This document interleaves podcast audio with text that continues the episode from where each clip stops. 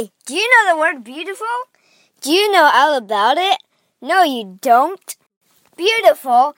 Uh, what does beautiful describe? I'll give you a minute to think.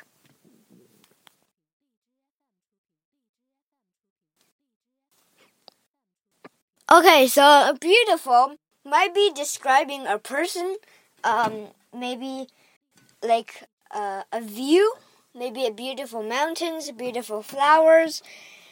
But uh, no one knows that, barely anyone knows that beautiful can be also describing a word. Maybe when you're playing tennis, maybe like a hit is like uh, beautiful, a beautiful hit, a beautiful a beautiful piece of art, a beautiful maybe when you're playing soccer, a beautiful score, a beautiful shot, a beautiful drop kick, a beautiful pass. In basketball, a beautiful uh, shot, a beautiful pass, a beautiful dodge, uh, a beautiful crossover, and whatever.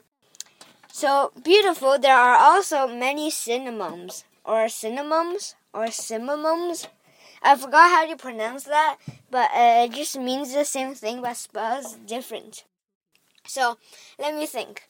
Awesome, amazing, spectacular, um, amusing, uh, fantastic, um, fabulous, overwhelming or overwhelming, um, um, breaking, shocking, uh, shooked, or not as the same as shocked, but shooked.